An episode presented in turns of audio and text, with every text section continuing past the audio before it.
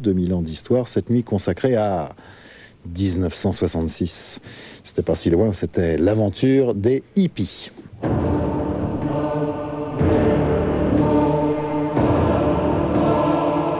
Nous sommes finalement arrivés au paradis. Ça ne pouvait être plus paisible, ça ne pouvait être plus grandiose, ça ne pouvait être autrement. Jack Kerouac.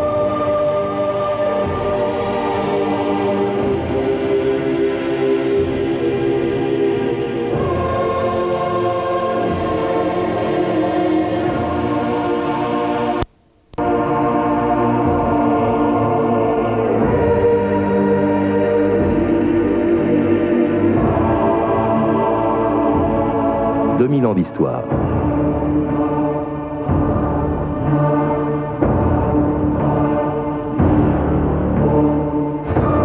Sur les chemins de Katmandou, à San Francisco, à Woodstock ou sur le plateau du Larzac, ils ont rêvé d'une nouvelle façon de vivre en refusant la guerre, l'autorité et la vie bien réglée pour laquelle ils étaient programmés.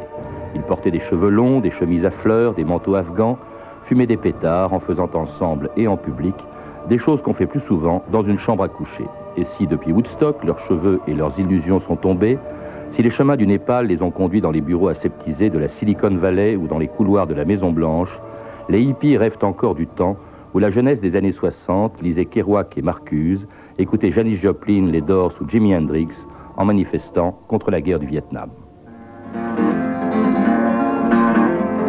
got a letter from LBJ. It said, This is your lucky day. It's time to put your khaki trousers on.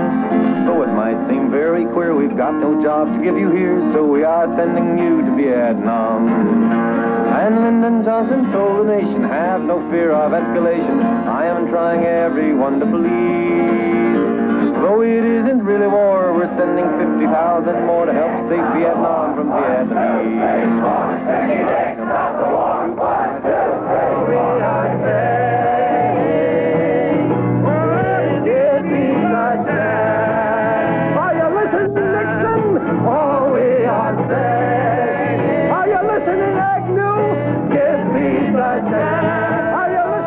Jean-Pierre Bouixou, bonjour. Bonjour. Vous êtes journaliste et co-auteur avec Pierre Delannoy d'un livre sur l'aventure des hippies dont nous allons parler avec vous, vous qui avez d'ailleurs été hippie. Je ne sais pas si on peut dire que vous l'êtes encore, parce que quand on a été hippie, on doit le rester Oh, sûrement. le reste, oui, absolument. Hein Même quand on perd, ce qui est votre cas, ses cheveux longs, sa moustache et sa barbe. Oui, on se déguise un petit peu. À quoi ça correspond, ce, mouvement auquel donc vous avez appartenu? C'était pas un parti politique. hein, euh, Non, pas du tout. Euh, vous savez, euh, j'ai rencontré très peu de gens qui, qui disaient je suis hippie. C'était plutôt les, les autres qui nous le désignaient de cette façon-là, qui disaient d'ailleurs différemment beatnik ou hippie. Hum. Nous, on s'en foutait un petit peu. On était les héritiers des, des gens de la Beat Generation, des, des beatniks, effectivement, qui étaient un petit peu plus âgés que nous. Et à partir de 1965-66, quand il y a eu la. Révolution psychédélique, quand on a commencé à fumer des pétards, à se réunir. euh, Mais, mais justement, euh, avant même qu'on en parle, parce que c'est vrai que ça vient des beatniks, d'abord le mot hippie, ça vient d'où? C'est hip, je crois, non, c'est ça? Oui, c'est hip. euh, Il y, a, il y a différentes. euh, Hip, ça veut dire euh, dans le coup. hein? Oui, c'est ça. Être hip, c'est être dans le coup, c'est être, euh, c'est être branché, mais pas branché au sens, euh, au sens branchouille que c'est que c'est devenu. C'est-à-dire être, euh, être branché sur le monde, être, euh, avoir le- avoir l'esprit à l'écoute, euh, être, euh, être ouvert. Par opposition à Square, les gens carrés, Voilà, c'est-à-dire les gens qui ça. suivaient un petit peu eh ben, la, la vie avec, pour laquelle ils étaient programmés. Alors, c'est quoi vous êtes, Quand vous êtes entré dans ce mouvement, quand vous y avez adhéré, ce qu'ont fait des millions de, de jeunes dans le monde, et pas seulement aux États-Unis où c'est né, est-ce que c'est une révolte d'adolescents contre leurs parents? Est-ce que c'est euh, une révolte contre la société? Est-ce que c'est tout simplement contre la guerre du Vietnam? On vient de l'entendre. C'est tout ça en même temps, et c'est beaucoup d'autres choses encore. C'est euh, c'est le refus, euh, c'est pas seulement le refus politique du monde qui nous était proposé, qu'on voulait nous, nous imposer, euh, c'était le- l'envie de, de bâtir, là, tout de suite, euh, maintenant, euh, ici, un, un autre monde, tout simplement en vivant, nous, d'une autre façon. Un mouvement donc qui n'aime pas les traditions établies, mais qui a des racines et qui fait référence, vous le disiez, aux beatniks qui les ont précédés et à leur maître Jack Kerouac, qu'on écoute en 1958 au micro de Ben Hecht pour la chaîne ABC. Hello, Jack. Oh ben. Tu es celui qui a inventé la phrase Beat Generation. Oui. Je vais te poser quelques questions. Tu aimes la politique? Non. Tu aimes le parti républicain? J'aime Eisenhower en tant qu'homme. Tu vas voter aux prochaines élections? Je n'ai jamais voté. Il y a quelque chose de fascinant dans tes livres. Tu as écrit sur les drogues de façon très charmante et honnête. Tu en parles comme de l'eau bénite pour la Beat Generation. Quelle drogue as-tu pris euh, Je connais beaucoup de personnes qui en prennent. Est-ce que les drogues sont aussi mauvaises et terribles que le dit la propagande? Oui, celles qu'on prend en piqûre sont mauvaises et terribles, mais les somnifères le sont aussi. Tu aimes le monde? J'aime l'essence du monde, mais pas le monde. Alors Jean-Pierre Bixou, on vient d'entendre Jacques, il, a, tout, il a, tout, dit. Il a tout dit. Hein. Et pourtant, c'était en 58, c'est dix ans avant qu'apparaisse le, mouvement hippie. Lui, c'est le père de la Beat Generation. Quelle différence il y a entre les beatniks, d'ailleurs, et les hippies? Les beatniks, ce sont nos, enfin, c'était nos grands frères, euh, tout simplement. C'est en grande partie eux, et en France, les situationnistes qui nous ont euh, donné euh, envie de nous aérer euh, l'esprit, euh, d'aller voir ailleurs dans tous les sens. Ailleurs, ça veut dire aussi, il faut bien le dire, dans la drogue, on l'a entendu, il répond évasivement, Kerouac, parce que, évidemment, euh, elle est interdite. Absolument, d'ailleurs, on, parlait de, on parlait de voyage lorsqu'on prenait de, la, de, la, drogue, qui était voyager à mm. l'intérieur de sa tête. À l'origine, d'ailleurs, du mouvement hippie, il y a aussi quelqu'un de très connu qui s'appelait Timothy Leary, qui faisait des expériences psychédéliques euh, avec ses étudiants. Et d'ailleurs, ça lui coûtait cher, ça coûtait la prison, je oui, Oui, oui, absolument. Hein c'était, euh, c'était le monsieur que, les, que la grande presse surnommait le pape du LSD. Et le LSD était encore, euh, était encore libre à l'époque. C'est, ce n'est mm. qu'en 1966 qu'il a, qu'il a fini par être, par être interdit. Et il pensait que, que prendre du LSD permettait de beaucoup mieux se connaître et de beaucoup mieux trouver sa juste place dans, dans le monde et dans, et dans l'univers. Mmh, pas si con. Oui, pas si con, mais enfin, on ignorait peut-être les effets pervers aussi de ce que ça les produit, on en parlera. Mais en tout cas, puisqu'on évoque ces pères spirituels, écoutons-les, euh, les pères spirituels du mouvement hippie, écoutons-les, la revue de texte Stéphanie Duncan. Aux États-Unis, donc dans les années 50, les beatniks, les écrivains beatniks amorcent le mouvement. Vie ta vie est ton émerveillement, lance déjà Jack Kerouac. Et Allen Ginsberg, dans son grand poème Howl, dit son refus du monstre américain. Moloch, dont les yeux sont mille fenêtres aveugles. Moloch, dont l'amour est pétrole et pierre sans fin. Rêve, illumination, envolée. Génération folle, ils ont dit adieu portant des fleurs. Eh oui, déjà des fleurs. Ginsberg se contente pour l'instant d'un pétard de marijuana. Dans les années 60-62, l'aventure psychédélique va plus loin, notamment avec les derniers écrits de Aldous Huxley, l'auteur du Meilleur des mondes. Mmh. Il est mourir en 63. Oui, juste après. L'expérience de la mescaline est doublement illuminatrice, écrit-il. La mescaline, c'est une boisson aux effets hallucinogènes. Elle permet non seulement de découvrir les limites inexplorées de l'ego, mais aussi de mieux comprendre certains messages méconnus. Autre auteur mythique, hein, on en parlait, Timothy Leary, le chant du LSD, qui, dit-il, permet d'atteindre l'éternité évolutive, la réincarnation de ce que nous avons toujours porté en nous. Pour Leary, le LSD a même une fonction politique. Les hippies et ceux qui utilisent l'acide, dit-il, accomplissent une fonction de classe. Leur action est subversive. Alors, entre parenthèses, Leary aurait un jour confié à un journaliste, au hasard d'une conversation, J'espère que personne ne me prend trop au sérieux. De plus en plus, pourtant, par la drogue, la musique ou le sexe ou je ne sais quoi, l'objectif est de démultiplier les sensations. Vous êtes-vous entendu vivre à l'intérieur de vous-même demande le poète Richard Brautigan. L'écrivain Alan Watts décrit bien cette recherche à la fois personnelle et collective. En notre temps de crise écologique, dit-il, nous livrons un combat décisif. D'un côté, les gens carrés, square, diplômés et payés pour l'être. De l'autre, les bohémiens, les flâneurs, les hippies. Ceux-ci veulent goûter l'univers et vivre des trucs chouettes, rythmés ou extatiques, flippants et psychédéliques. Les premiers admirent les machines, les seconds empruntent aux plantes et aux animaux leur organisation ondoyante et luxuriante. Et pour Jerry Rubin, le créateur du Parti international des jeunes, le message est clair. Ne grandissez pas. Grandir, c'est abandonner ses rêves. Nous sommes d'éternels adolescents. En 67, euh, Tom Wolfe, euh, futur écrivain, à l'époque juste un jeune journaliste, assiste fasciné à une grande fête, un be-in à San Francisco. Par milliers, dit-il, ils se mirent à agiter des clochettes, à chanter, à danser avec extase, à offrir des fleurs aux flics. C'était fantastique. Un cirque à vous faire péter la cervelle. Alors ça, c'était l'une des fêtes, effectivement, que vient d'évoquer Stéphanie, une des toutes premières fêtes, un des tout premiers festivals, justement, euh, où apparaît ce mouvement euh, hippie. C'était au Golden Gate Park de, San Francisco en 66. Il y en a un autre plus important encore en, 1967, qu'on appelait aussi des lovey, l'amour, hein, on l'a entendu.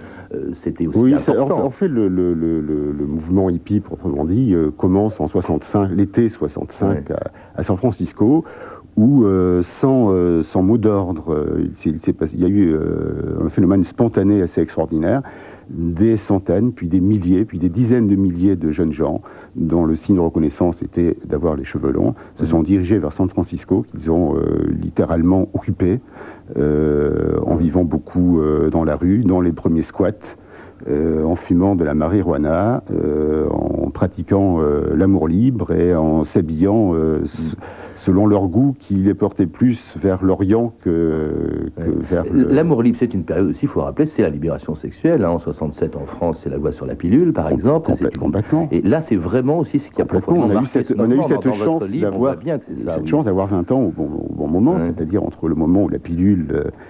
Euh, a déboulé et, avant, euh, que le sida euh, ne déboule à son tour. Alors l'amour, il préférait le faire souvent en public plutôt que la guerre. Et la guerre à l'époque, c'était la guerre du Vietnam. L'amour en public, en public, ça c'est un petit peu l'image d'Épinal. Hein. Ah bon On n'était pas. Moi, je sais pas. Moi, j'étais pas. On n'était ni exhibitionniste ni partouzard. Ah il y a des photos quand même dans votre livre. on se mettait volontiers à poil. On n'avait pas honte de notre corps, on n'avait pas honte de notre, de notre sexualité non plus. Et c'est pas pour ça qu'on baisait sur les monuments publics. Donc vous préférez ça à la guerre. La guerre, c'était celle du Vietnam. Et là aussi, effectivement, on, les la guerre. on les retrouve à ce moment-là, toutes les grandes manifestations. La guerre du Vietnam commence en 64-65. Ils sont de toutes les grandes manifestations. Peut-être même ont-ils influé sur, finalement, le retrait des troupes américaines qui interviendra au début des années 70. Je pense, en tout cas, ils ont, euh, ils ont euh, beaucoup influencé les, jeunes appelés qui refusaient de se rendre euh, au Vietnam et de participer à la guerre.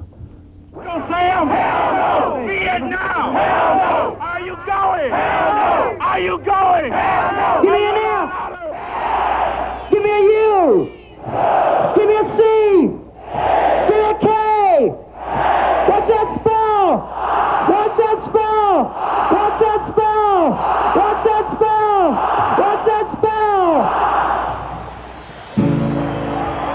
Well, come on, all you big strong men. Uncle Sam needs your help again. Got himself in a terrible jam way down yonder in Vietnam. Put down your books and pick up a gun. We're gonna have a whole lot of fun. And it's one, two, three. What are we fighting for? Don't ask me, I don't give a damn. The next stop is Vietnam. And it's five, six, seven. Open up the pearly gates. We're all gonna die. Now come on, Wall Street, don't be slow. I man, this is war a go-go. There's plenty good money to be made. Supplying the army with the tools of the trade. Just hope and pray that if they drop the bomb, they drop it on the Viet Cong. And it's one, two, three. What are we fighting? Vous écoutez France Inter, 2000 ans d'histoire, aujourd'hui les hippies. Et Country Joe, que l'on vient d'entendre au célébrissime festival de Woodstock, c'était le 15 août 69, l'apogée un peu du mouvement euh, hippie, Jean-Pierre Buixou, euh, avec Joe Cocker, John Baez, euh, Johnny Hendrix, Jimi Hendrix, pardon, et d'autres qui n'étaient pas là. C'est la musique, c'est essentiel. Hein. Ça aussi, il y a eu la guerre, il y a eu l'amour, il y avait la drogue, il y avait la musique. Complètement. On a pensé qu'on allait faire la révolution avec des guitares euh, électriques. Mhm. C'était euh, d'abord c'était rassembleur la musique. C'est vrai que dans les dans les festivals de, de, pop, il se passait il se passait beaucoup de choses. Euh, et Woodstock, qui est devenu mythique après coup, a failli être un, fabuleux, oui, a, failli être un fabuleux bid euh, financier pour les, pour les organisateurs qui avaient, qui avaient euh, emprunté du, pognon. Heureusement, il y a eu le, le, triple album qui a rapporté beaucoup de, beaucoup de fric et le film, euh, parce que sur les 500 000 personnes présentes, il a dû y en avoir à peu près 450 000 qui qui n'ont pas payé. À, cette date, en 69, Woodstock, le, mouvement est déjà arrivé en France, il en est un peu à ses balbutiements. Il y a eu mai 68, je ne sais pas s'il y a un lien entre les deux, sûrement d'une certaine manière. Oui, bien hein sûr. Et euh, il s'internationalise aussi beaucoup en allant chercher d'ailleurs ailleurs ses sources d'inspiration. C'est un processus de yoga par lequel on peut se purifier ses sens de toutes les contaminations matérielles pour arriver au stade de l'éternité. Toute connaissance et félicité, c'est très facile. Simplement chanter Hari Krishna, Hari Krishna, Krishna Krishna, Hare Hare, Hari Rama, Hari Rama, Rama Rama, Hare Hare. N'importe quelle mélodie, mais les paroles, c'est très important. Ce sont les noms de Dieu en sanskrit, la langue ancienne des Indes. Et si on chante ce chante avec connaissance, avec sincérité, il va nettoyer les saletés accumulées de la vie matérielle. Euh, mon maître spirituel m'instruit d'aller par tout le monde et chanter Hari Krishna, Hari Krishna, Krishna Krishna, Hari Hari, Hari Rama, Hari Rama, Rama Rama, Hari Hari. À quoi ça correspond, euh, Jean-Pierre Brixou, cette espèce de fascination pour l'Inde, pour le bouddhisme, pour l'hindouisme, pour Krishna? Tout simplement, on était dans une, euh, dans une société euh, très occidentale qui était sûre de son bon droit et de sa suprématie. Euh, nous, ça nous emmerdait beaucoup. Et euh, on a pensé que du côté des philosophies orientales, il y avait peut-être euh, d'autres valeurs à aller, aller chercher, qu'il y avait une ouverture d'esprit qui nous était jusqu'à- jusqu'alors interdite. Et, et on s'y est intéressé de très très près jusqu'au jusqu'au mysticisme pour une, euh, Mm. pour une, pour une partie de, des gens du mouvement. Très religieux d'ailleurs ce mouvement euh, de ce point de vue-là, même un peu sectaire, enfin euh, avec... Il y a eu, il y a eu une dérive euh, sévère vers, vers les sectes aussi, mais encore une fois, il ne faut pas, euh, faut pas non plus généraliser. Il faut pas, faut faire très attention aux images, euh, aux images d'Épinal. Euh, non, tous les hippies euh, n'ont pas chanté Hare Krishna. Mhm. euh, non, tous les hippies ne sont pas devenus euh, bouddhistes. Et- et tous mais, les- mais tous les, mais tous les hippies se sont passionnés pour la spiritualité, c'est-à-dire ont refusé le, le- le refus de la suprématie du monde matériel sur, euh, ben, sur l'utopie. euh, tout Et tous les hippies voulaient aller à Katmandou, hein, je crois que c'était vraiment, c'était la Mecque des hippies en fait. Il fallait faire un voyage. Un petit peu, oui, oui. D'abord, c'était c'était euh, l'endroit euh, l'endroit lointain, l'endroit mythique et un lieu de rassemblement. Et puis euh, puis on y fumait beaucoup de Hmm. beaucoup de choses qui étaient prohibées ici. euh, on s'éclatait. Et puis la route, c'était une aventure. Alors justement, des voyages, Jean-Pierre Buixou, les hippies en ont fait hélas ailleurs qu'au qu'au Népal, qu'en- qu'au Népal, pardon, et n'en sont pas revenus comme Brian Jones, comme Jimi Hendrix ou comme Janis Joplin, morte à 27 ans d'une overdose en 1970. Some came along it grabbed a hold of me, and it felt like a ball and chain.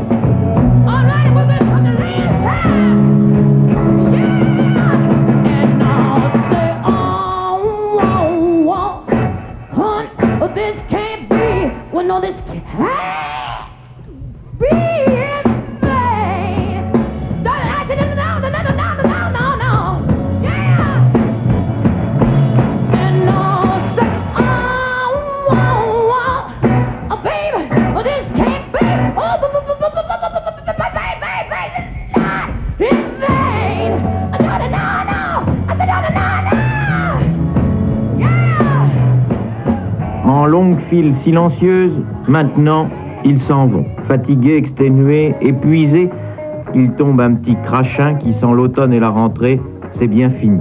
Mais c'est avant tout de rêve que ces gosses sont encore tout barbouillés. Ils se promènent étonnés parmi les restes de leur festival. Des barrières arrachées, des boutiques éventrées, il y a eu quelques pillages pendant cette dernière nuit d'excitation. Ils se promènent parmi les épaves d'un grand jour avant de retourner. Mais de retourner vers quoi Puis eh ben, après, bah, je sais pas. Après, on va essayer d'aller tous les deux à- en Hollande. Quoi. Il paraît qu'il y a un festival là-bas. Ah ouais Alors, on va vivre de, de sa guitare voilà, en chantant. On va essayer de faire des bagues ou des trucs comme ça. L'artisanal. On pourrait aller d'une communauté à l'autre. Ouais. comme un pèlerin qui allait de monastère en monastère. Alors c'était le festival de l'île de White en 70, on a entendu Janis Joplin tout à l'heure, un mouvement qui s'essouffle, un peu désabusé, qui a ses morts aussi, hein. il y a eu Jim Morrison également, c'est c'est quand même le revers de la médaille aussi. Oui, hein, mais les- attention, drogue. les, les, drogues euh, spécifiquement psychédéliques, c'était euh, d'abord et surtout le, le hashish l'herbe, Ouais. euh, le LSD, la mescaline.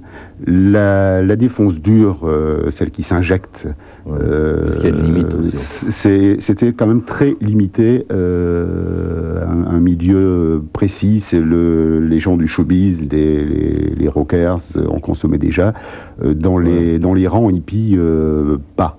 C'est sur la route, c'est un petit peu plus tard. C'est à partir, grosso modo, de 73, 74. C'est sur la route de l'Inde Mm. que, que beaucoup de gens ont découvert, euh, ont découvert l'héroïne. Ouais. Et là, c'est vrai que ça fait de foutus ravages. Cela dit, si on ne nous avait pas euh, seriné des âneries sur le hashish, euh, qui se sont avérées fausses, on aurait peut-être cru Ouais, enfin, on n'est pas ce qu'on nous, racontait, ce qu'on nous Jean-Pierre Bixeux, racontait, oui.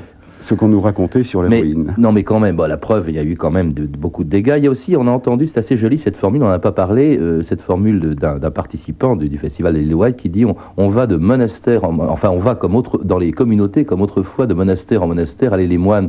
Hein, il y avait cette, cette communauté, ces familles, comme on disait aussi. Qui, qui Oui, oui, oui, oui, oui, oui, oui, oui. hein? On C'était quoi? Qu'est-ce qu'on vivait comment? On vivait de quoi d'ailleurs?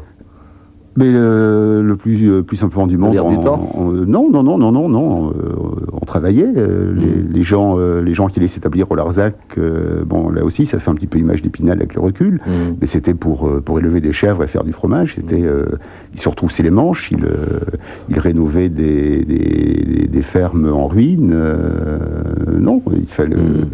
On ne vivait pas de l'air du temps, bien sûr que non. Quand est-ce qu'on peut dire que ça s'arrête et pourquoi ça s'arrête? C'est pas un parti politique, donc il n'a pas décidé de se dissoudre, mais au début des années 70, c'est vrai que... c'est- Non, c'est pas vers le début. des- À la limite, c'est quand on, quand on cesse euh, dans, la, dans les médias de parler des hippies que ça, que ça atteint son, son apogée, c'est-à-dire euh, c'est-à-dire entre 70 et 72.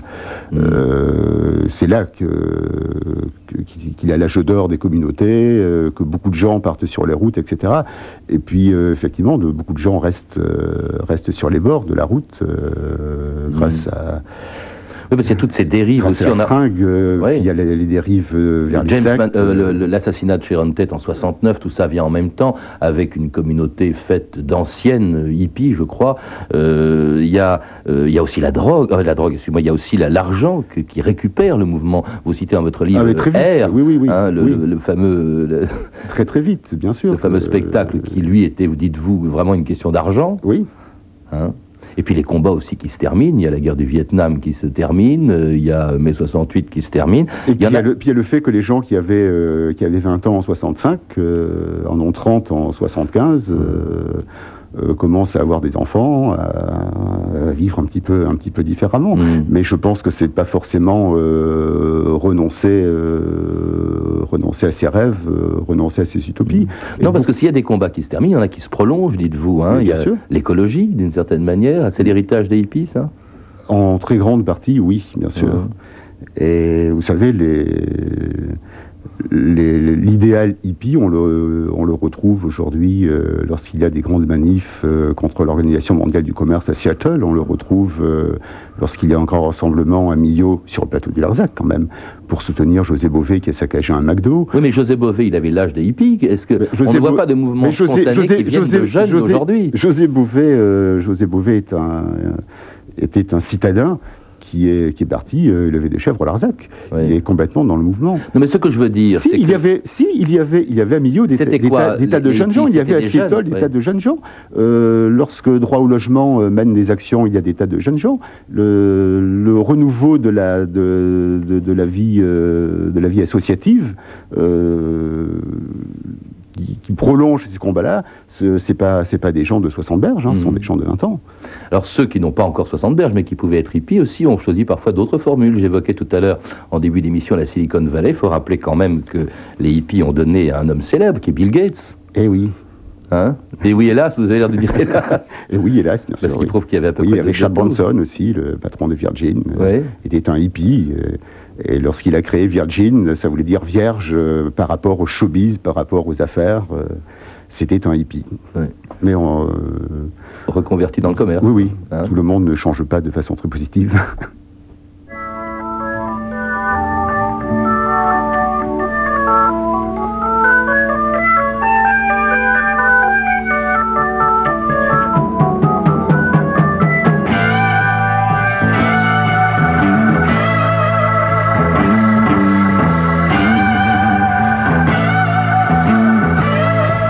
Merci Jean-Pierre Buxot, en tout cas, de nous avoir parlé des hippies. Euh, euh, ce que vous faites aussi avec Pierre Delannoy dans un livre magnifiquement illustré qui s'appelle L'aventure hippie, qui vient d'être réédité par les éditions du Lézard. C'est tout à fait un nom de hippie, ça.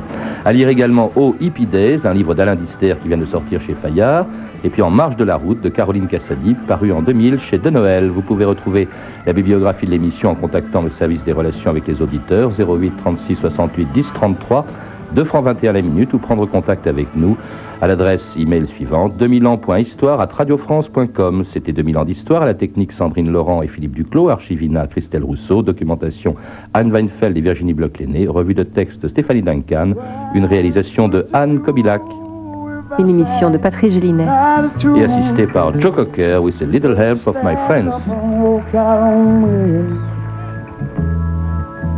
Lend me your ears and I'll sing you a song. I will try not to sing out of key. Oh, baby, how did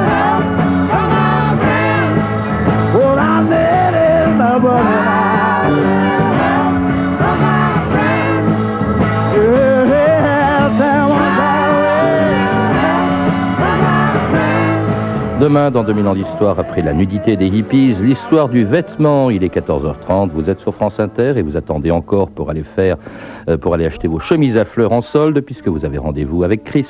C'est gentil ça. Vous savez que vraiment, alors Joe Cocker, vous pouvez continuer. Je sais pas si je fais l'émission là. On peut y aller. hein. Vous m'avez fait plaisir aujourd'hui, encore une fois. Allez.